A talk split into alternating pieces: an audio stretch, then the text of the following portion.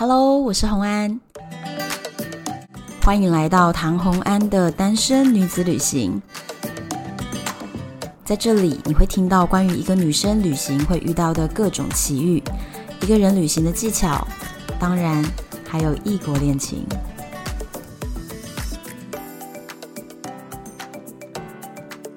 今天的主题是：如果我们的风景是别人的日常，大冒险铁路。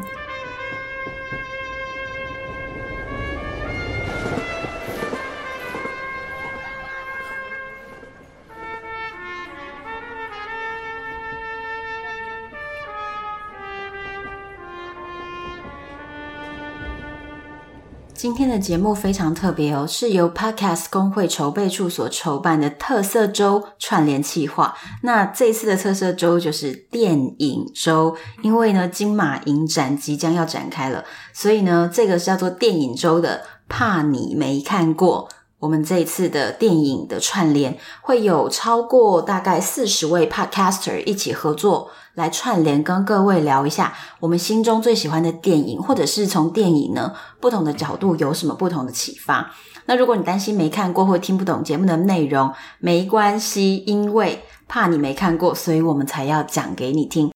其他的 Podcaster 的节目的资讯呢，我都会直接放在我们这一集里面的说明栏里面，大家就可以点网址就可以看到。那我们今天的节目就要开始喽。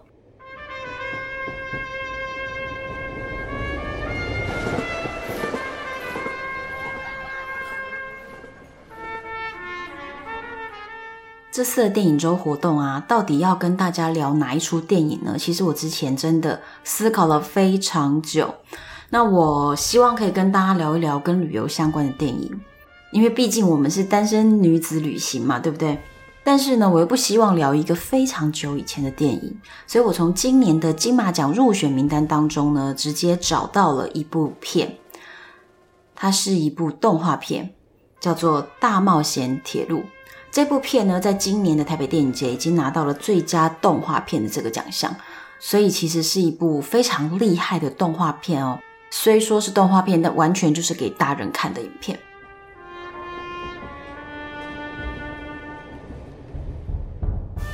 首先呢、我就先跟大家简介一下呢这部动画片的剧情大纲。那由于我不想要破梗，所以剧情大纲的部分，我就直接把它在动画影展里面所写出来剧情大纲念给大家听。有一个大冒险铁路公司。这间公司呢，它不只提供高级美味的随车餐点，或者是刺激的游乐设施，它最大的卖点呢，是带着这个铁路去参观一座废墟的村落。尤其当衣衫褴褛的村民穿梭在其中呢，每一次都会吸引到车上的所有观光客挤到窗前，猛按相机快门。大家就觉得哇，这些照片全部都是到此一游的证明。在行经到漆黑的隧道途中呢，列车突然紧急刹车了。列车长啊，去极力安抚乘客，可是浑然不知有一位不速之客正悄悄地溜上车。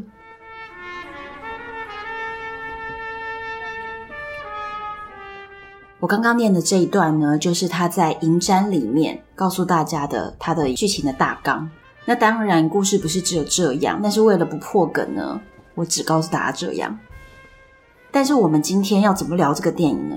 我要从这个导演他接下来想要呈现的东西里面，去跟大家分析他到底是想要表现什么。我会从很多个方面呢，一方面是从他的视觉，因为毕竟它是一个动画片。再来呢，我们会聊一下。这个导演他的发想，其实他呈现了哪些东西，而这些东西与我的旅行有什么样的共鸣？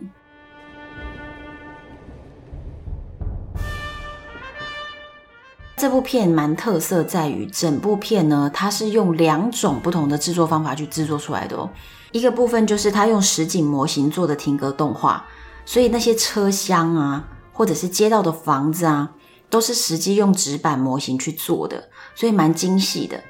那但是动画里面的角色人物角色呢，是用二 D 手绘，我觉得这个东西以艺术性的角度上面是蛮厉害的，一个很成熟的作品。它把实景模型和二 D 电绘完全搭在一起，那再来是运用很多光线的方式。所以虽然它是一个黑白片，但是这个黑白片里面呢，你可以看得出温暖的段落和冷酷的段落。虽然都是黑白，但它不是用颜色去表现，它用它的锐利度去表现。那是一个蛮好看的电影，希望大家有机会看到。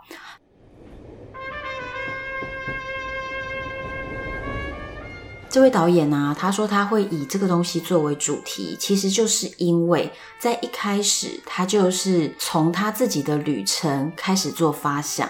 这部电影的导演黄小山呢，他的故事灵感来自二零一六年，他去日本旅游的时候，那就参加了一个当地知名的铁道火车观光行程，但是他并没有明确的说是哪一段。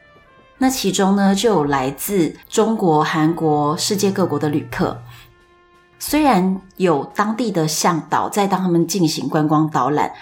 大部分的游客都一直在拍照啊、观赏景观啊，很少有人认真听向导的说明。那他自己是一个很喜爱观察、充满想象力的人，所以他看到这种所有人都疯狂地对着窗外在拍照的景象，他就去幻想，如果这些观光景点其实就是别人的日常生活，那会有什么样的戏剧性呢？所以他就把这个想法设定，逐渐转化成一个大冒险铁路这部片的剧情。那他要把观光这样的行为呢，增添一些戏剧冲突。所以呢，他就设计了这个剧情，是一群富裕有权势的人搭上了这班列车，那把另一个不同阶级生活圈的人呢，变成了观光景点。所以他的整部片就是围绕这样的一个主轴，展现出荒谬又无奈的氛围。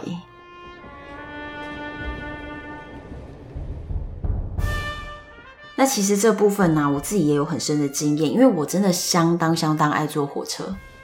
我坐火车旅游的地方非常多，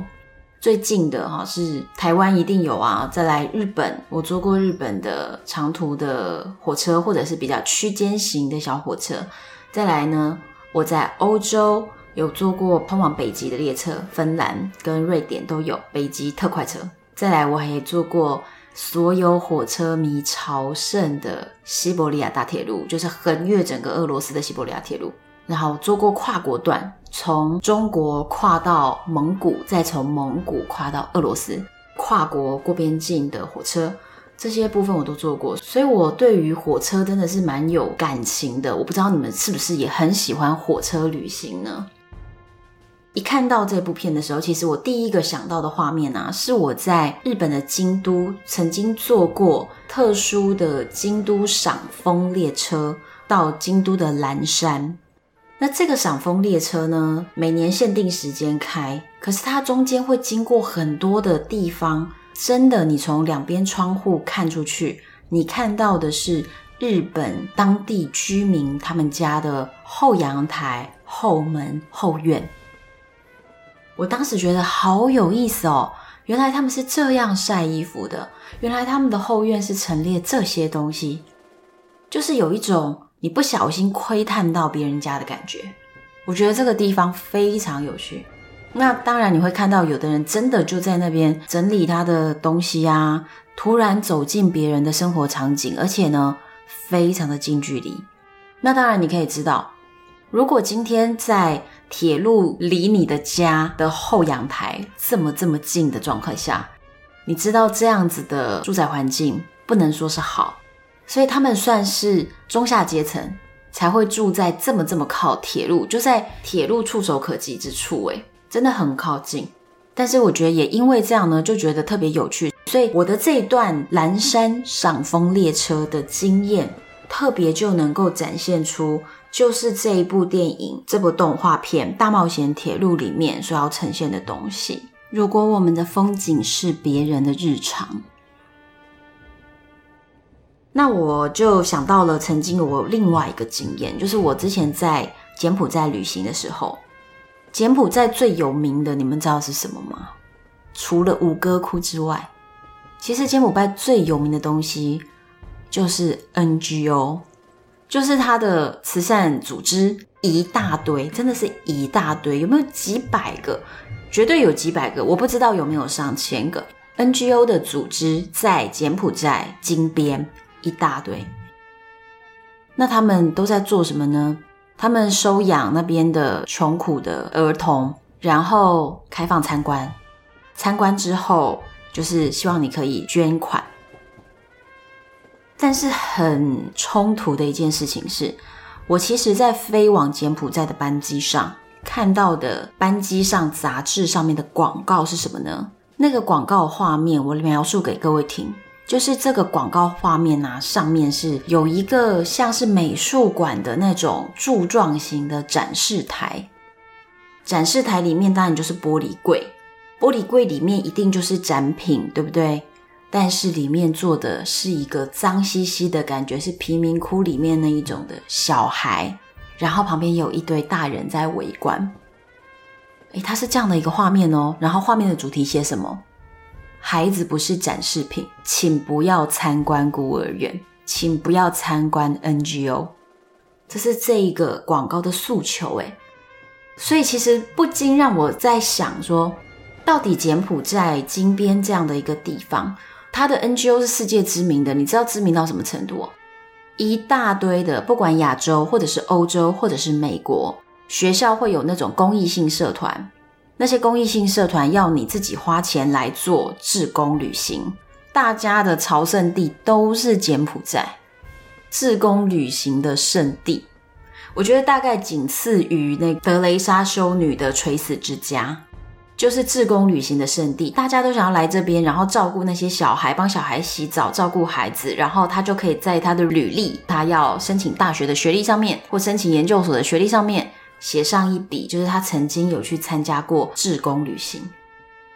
到最后，我会觉得这些东西的目的性变得特别不单纯，就是你在付出的当时，你要的到底是什么？你是真的来付出的吗？还是你根本不 care 这些人，你在乎的是你的履历上面多了一条哦，我有参加志工旅行。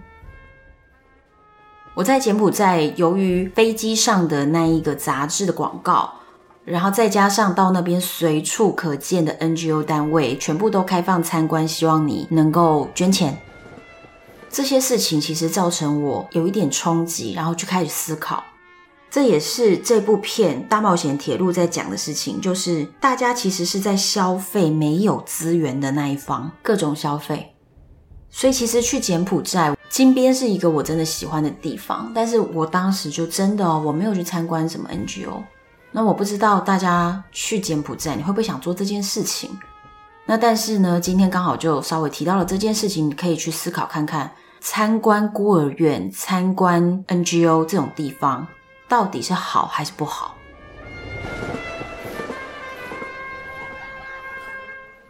我前阵子有在我的脸书上面 po 了一张照片，是我在纳米比亚参观了猎豹的保育中心。纳米比亚很好玩哦，它的状况就是跟柬埔寨一模一样，只是柬埔寨在照顾的是人类的小孩，但是纳米比亚所有的猎豹保护中心的密集度超级高，大家在照顾的是猎豹。当时我参加了它其中一个行程，就是可以跟猎豹一起散步。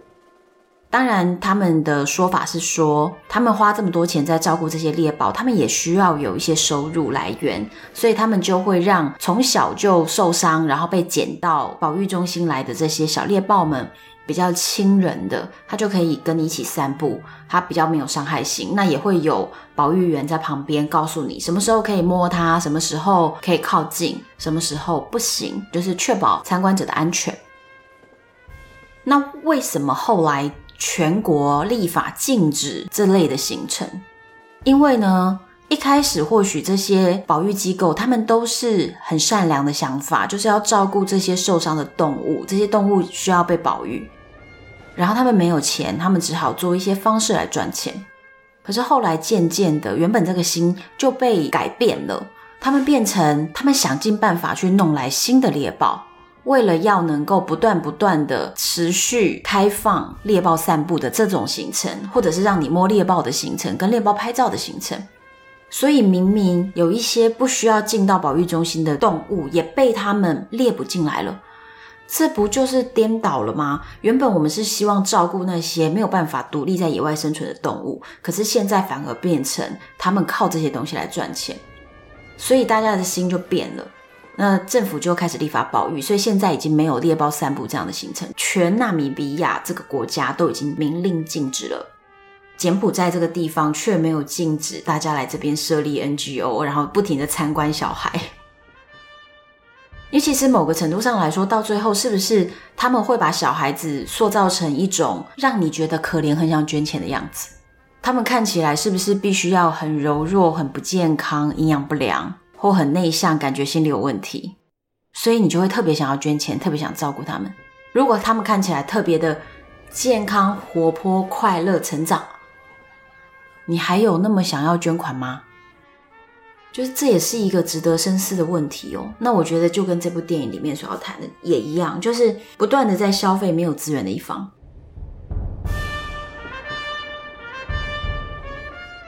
那我就联想到另外一部电影哦，就是《平民百万富翁》。其实这部电影啊。它就是以印度的贫民窟作为一个出发点，就是在讲里面呢有几个孩子在贫民窟里面长大。由于贫民窟的孩子他们是没有资源的，所以他要想尽办法去跟观光客打交道，要学着说英语，想尽各种方法去接触一些事情。甚至当中有一个段落是他们偷爬上火车，坐在火车上，然后就到了别的城市去旅行。然后到泰姬玛哈林前面，他们呢听着别人怎么介绍，他们就自己也现学现卖，装模作样的开始拉观光客说：“我可以替你解说。”就是贫民窟里面小孩的谋生能力。我觉得看到那一段的时候，也是会让我想到同样的问题哦，就是说，当你不断的在这些地方轻易的消费，让他们得到东西的时候，你到底是帮了他们呢，还是害了他们？这可以提到另外一个，就是在旅游的版面上面，永远大家会讨论不休的一件事情，就是很多人会说，你到某些国家带一些小礼物去送给路上的孩子。最常听到的是，大家去埃及可以带原子笔哦，因为埃及的人都很喜欢我们亚洲的原子笔，特别是台湾制、日本制的原子笔特别好写，他们喜欢原子笔，所以要你准备原子笔去送那边的小孩。或者是去纳米比亚，你要带原子笔去，带糖果。我从来没有做过这样的事情。那我相信呢，这样做的人可能是一片好意。可是我觉得最可怕的就是这件事情，诶，就是你从一开始想要给他们一点小小的友好，但是你却不知道可怕的是，你养成了他们不劳而获，或者是说乞讨的一个习惯。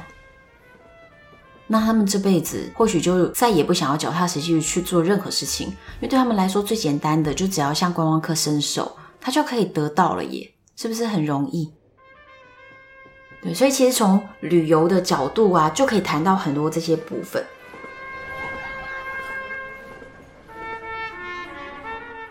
另外一个啊，是在大冒险铁路里面，导演很想要强调出来的一件事情，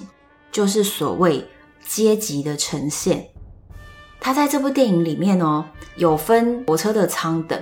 那这些火车舱等里面呢，都市人呢就是带有尖锐棱角的设计，就是这个人本身就长得比较尖锐，因为他是用二 D 电脑绘图去画出来的，所以他的长相就不太一样。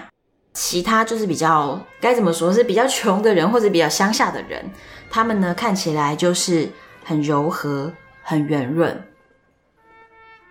我觉得啊，火车旅行是一个特别能够展现出阶级这件事情的一种旅行方式。当然，飞机也是啦。就是呢，火车旅行当中，由于火车会分舱等，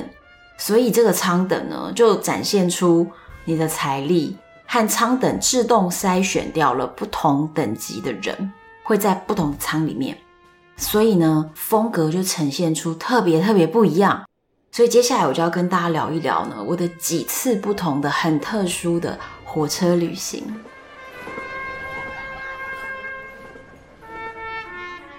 我人生中第一次火车旅行是在欧洲，当时我从德国玩到比利时、法国、西班牙，整个月呢就是买了一张火车联票，所以在整个月中大距离的移动都是靠那一张火车票。中间如果呢需要坐夜车的话呢，你可以选择你要座位区或者是卧铺。如果要卧铺，要额外进行 reservation，就是定位，还要额外的付费。如果你只要坐最普通、最普通的经济舱的话呢，就是直接那张票上去，填下你的日期就可以上车。但是你就只能坐，有点像是高铁现在自由坐的那种概念。我记得第一次坐晚上的卧铺呢，那个卧铺是有帘子的，然后看起来欧洲的列车真的就是电影里面那样啊，蛮漂亮的。我并没有坐最贵的，就只是一个基础型的卧铺，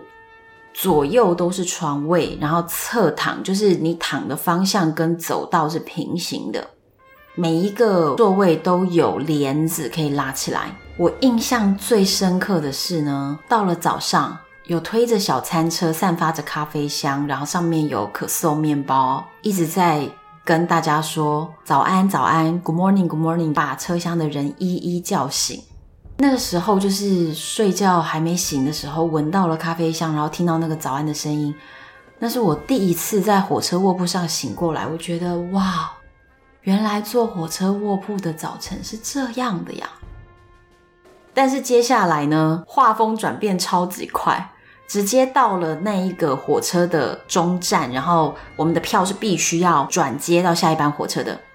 浪漫的时刻并没有太久，马上你就要把行李什么东西赶快塞一塞，然后从座位底下拖出来，接着到站的时候冲上月台，然后再从月台赶快拖着行李去搭一个接驳的巴士，才到下一个车。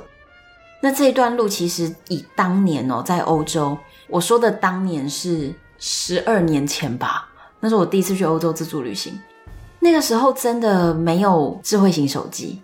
你没有办法上网，真的是重重困难。然后当下你只能用你自己的语言能力，所以看着大家往哪里走，你就想办法跟着他走，然后还要想办法去确认一下到底有没有走对，就是那种感觉。可是那一次的卧铺体验是还不错的哦。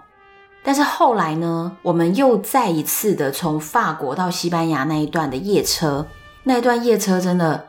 哦，好崩溃哦！因为德国那边的列车真的比较好，然后法国、西班牙的列车比较差。虽然他们全部都是一个大贯通的整个铁路网，在整个欧洲大陆上面，但是不同国家他们的 GDP 不一样，国家富有程度不同，所以呢，列车真的不一样。我们当时的印象就是，诶，德国那个列车真的蛮好的，所以我们就觉得再坐一次夜车也不错。结果一上了那个法国往西班牙的列车，我们就傻眼。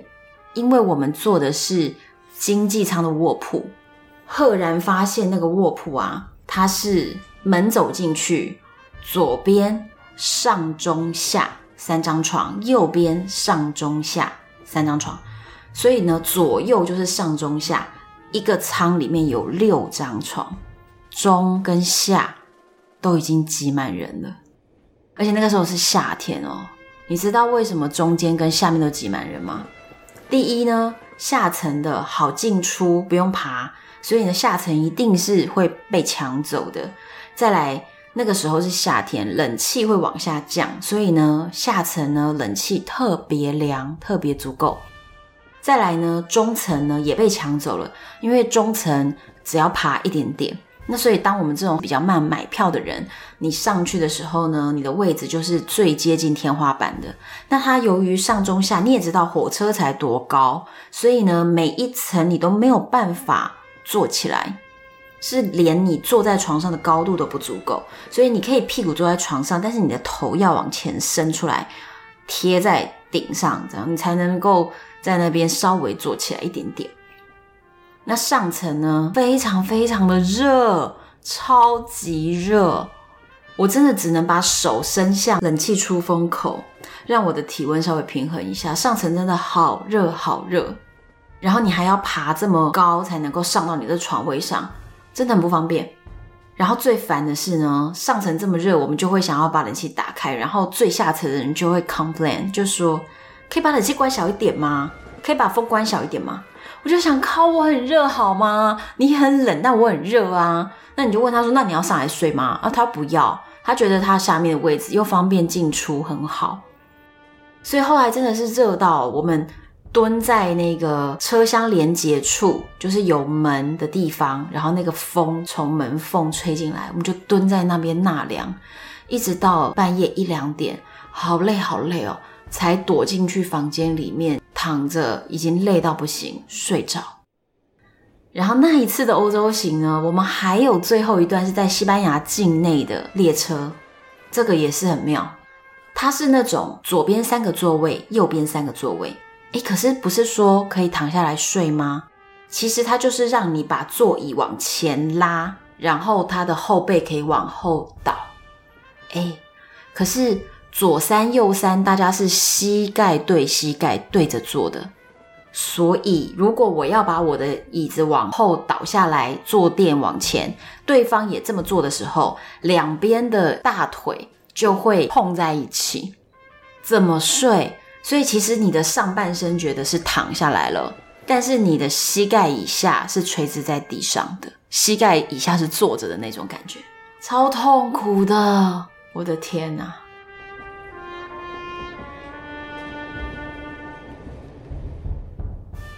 再来啊，就聊到了另外一个，就是呢，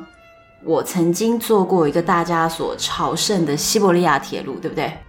我在坐西伯利亚铁路的时候啊，其实从蒙古乌兰巴托往俄罗斯的时候，几乎就已经没有什么人了。中国大陆往蒙古乌兰巴托人蛮多的，但是往后面那一段就没有人。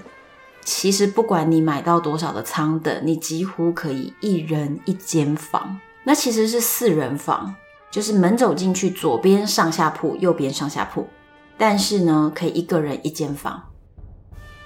因为一整条车厢可能也才两间仓房有人，所以真的可以一个人一间房。而且呢，我那时候坐的是中国大陆的 K 三列车。K 三列车的特别是什么地方呢？就是它的乘务员全是中国人，全是男的。中国跟莫斯科两端。西伯利亚铁路对开，中国发出去的 K 三是我刚刚说的这个特色，而俄罗斯莫斯科发过来的列车呢，上面的乘务员全部都是女性，俄罗斯的女性，但是年龄都比较大，然后不说英文呢，真的是很拽哦，明明就已经开过蒙古，然后开到中国了，可他不说英文，所以你上车的时候，你就算要跟他讲话，他也是不苟言笑的。在之前有聊过嘛？俄罗斯有一句俗话，就叫做“没事就笑的人是傻瓜”，所以他们是不会对你笑的哦。你想要对他们展示你的友好，想跟他微笑点头、眼神交汇，他是不会理你的。那我当时呢，很幸运的坐 K 三列车从乌兰巴托进俄罗斯，我觉得那段对我来说有一段非常非常美好的回忆。因为呢，车厢里面只有另外一间车厢和我这一间车厢有人，那我这边又只有我一个人，所以呢，乘务员就对我特别照顾，还会煮碗面给我吃啊，还是我给你加个蛋啊，我再给你加点榨菜啊，然后接着说，你来看看，我告诉你，我们 K 三列车最厉害的，我们是用炭火在烧那个热水炉的，所以不管他在车上，如果他们做饭煮白米饭是在炭火上烧。上面的那个热水，因为其实中国人很爱喝热水，热水也是炭火烧出来的热水，这个真的是绝无仅有啊，完全没有二十一世纪的痕迹，它就是上个世纪的那个 K 三列车，直到今日，我觉得那个时候乘坐 K 三列车的感觉真的非常非常的棒，有很美好的回忆，非常喜欢，甚至呢，我还跟上面的 K 三列车的乘务员变成了好朋友，然后我们在微信上面会联系。过了几年后，还来微信上面跟我聊他的感情问题，我觉得实在是太有趣了。所以其实火车上大家被关在一个很狭小的地方，反而可以观察到很多很多的事情。我也搭过俄罗斯境内的列车，那俄罗斯境内的列车呢，我就特别选择真的很经济舱，因为我真正想要的并不是一个人关在一个奢华的舱房里面，然后看不到任何人。那有什么意思啊？我今天搭火车，我就是希望看到当地的人真正的生活的方式，他们的文化。我在那边真的是坐了好几天的车，而且你知道吗？西伯利亚铁路最著名的就是呢，从最东边开到最西边要开七天，如果你都不下车的话，上面当然是不能洗澡哦。你知道，我真的啊，有一段哦，我可以从上铺呢靠着鼻子的嗅觉，我就知道我下铺的那个男人他现在在位置上还是不在位置上啊。俄罗斯男人的体味也是蛮重的。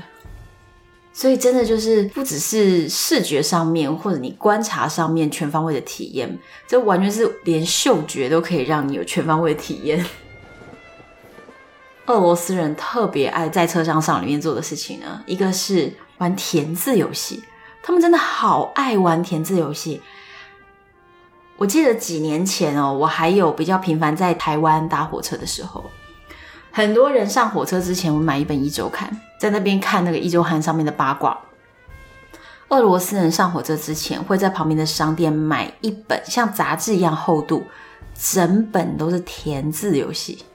哦，真的是很能够消耗时间哦。再来呢，他们会打包非常多的零食，包含了小黄瓜啦、番茄啦、盐巴啦、饼干，一定要的，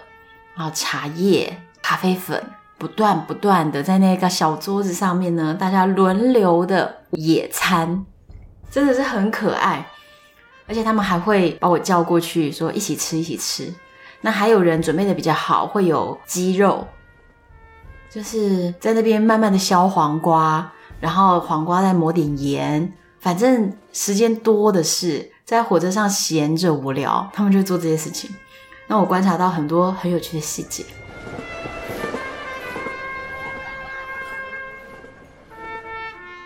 聊了这么多火车旅行的部分呢，我们再次回到《大冒险铁路》这部电影。这里面呢，还有一段我觉得很特别，可以值得一提的部分，也是跟我在旅行中有非常受感触。就是这部电影很特别哦，它从头到尾没有真正的台词，可是它也不是默剧，所以它是什么呢？它其实呢，在这个部分是他最最加分也最最特别的一个点。他请配音师试着用一些不是语言的语言，有点像是婴儿的那种发音，自己创造出一种自己的语言，然后大家互相的好像在沟通。所以他们用那些语言去传达出一些真正的情绪，但是那个语言是不存在在这个世界上的。所以很多人如果有在前面就已经看过台北电影节的示范场的时候，很多人会在网络上说：“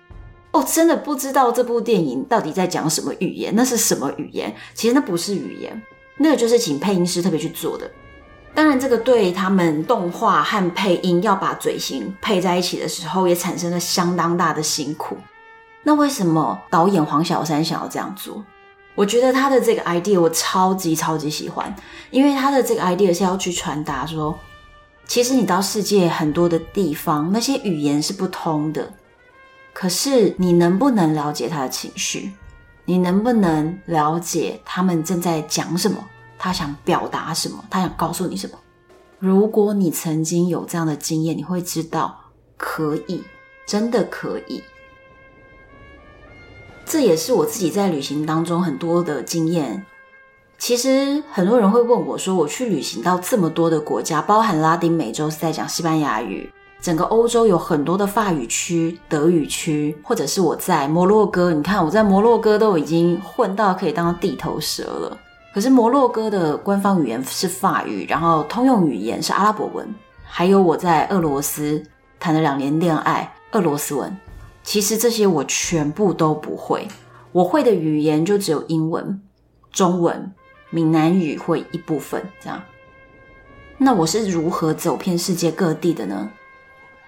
我真的有一个很深很深的感受，就是很多时候语言并不能真正的帮你传达你想要表达的事情，所以即便这个语言你听不懂，影响也不大。你只要很认真的去观察对方的表情、眼神、肢体，你可以了解很多很多的讯息，远超过这个语言。反过来说，是不是很多时候我们在跟身边的朋友或家人有误解、吵架，吵到最后，你会发现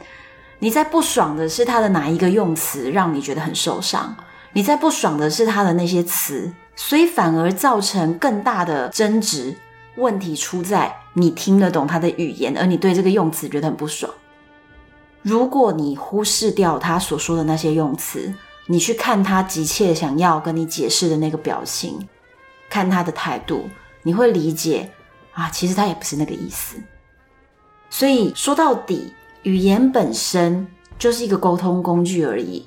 如果少了语言，你一样可以沟通。这是我自己旅行快要六十个国家很深刻的感受，而且我也非常开心。《大冒险铁路》这一部动画片的导演黄小山，他用一种接近于外星语言或者是婴儿语言，不管你怎么说，就是配音师独特自己创造出来的东西，一种声音，他要去让所有人都听不懂。不管你是哪一国人，你都没有办法听懂这个语言。但是你静下心来，认真的看里面的表情、剧情的发展，你会看得懂他的故事的。这是一个很棒、很棒的地方。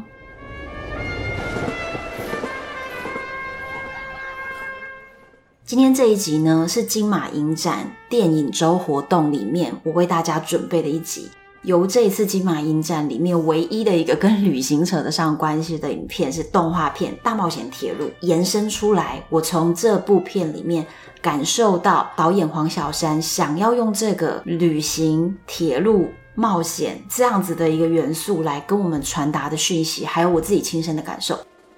今天跟大家聊的东西呢，前面有一点严肃，那后面有一些很有趣的地方，不知道大家喜欢这一集吗？欢迎留言给我。如果你是用 Apple Podcast 的，你就直接在上面留言给我，或者是你可以直接到唐红安的 FB 粉丝专页留言给我，私讯我都可以，都是我本人亲自回复哦。如果你有什么提问，或者是你之后想要听什么样的内容，都可以留言告诉我，之后就为你讲一集。